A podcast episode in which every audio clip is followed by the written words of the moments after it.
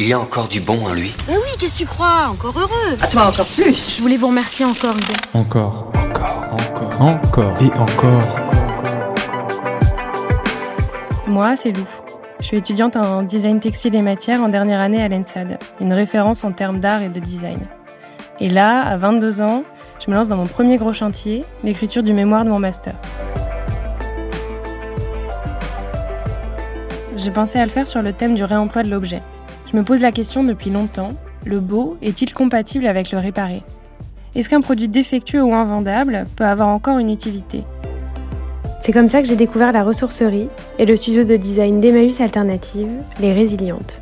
Là-bas, j'ai rencontré des gens, des histoires et des projets extraordinaires. J'y suis allée d'abord pour poser des questions et au final, je m'y suis retrouvée comme stagiaire.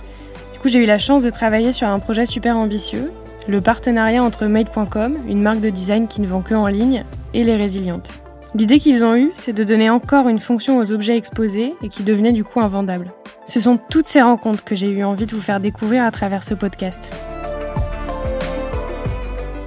Interroger des designers, des anthropologues, des philosophes, des artistes, des consultants en développement durable, des communicants, bref, tous ceux qui travaillent déjà à imaginer et faire exister un monde plus durable, pour donner à tous les objets encore une chance de servir à quelque chose, encore et encore même.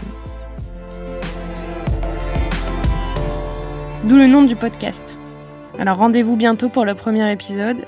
Et moi en attendant j'ai un stage à finir et la rédaction d'un mémoire à commencer.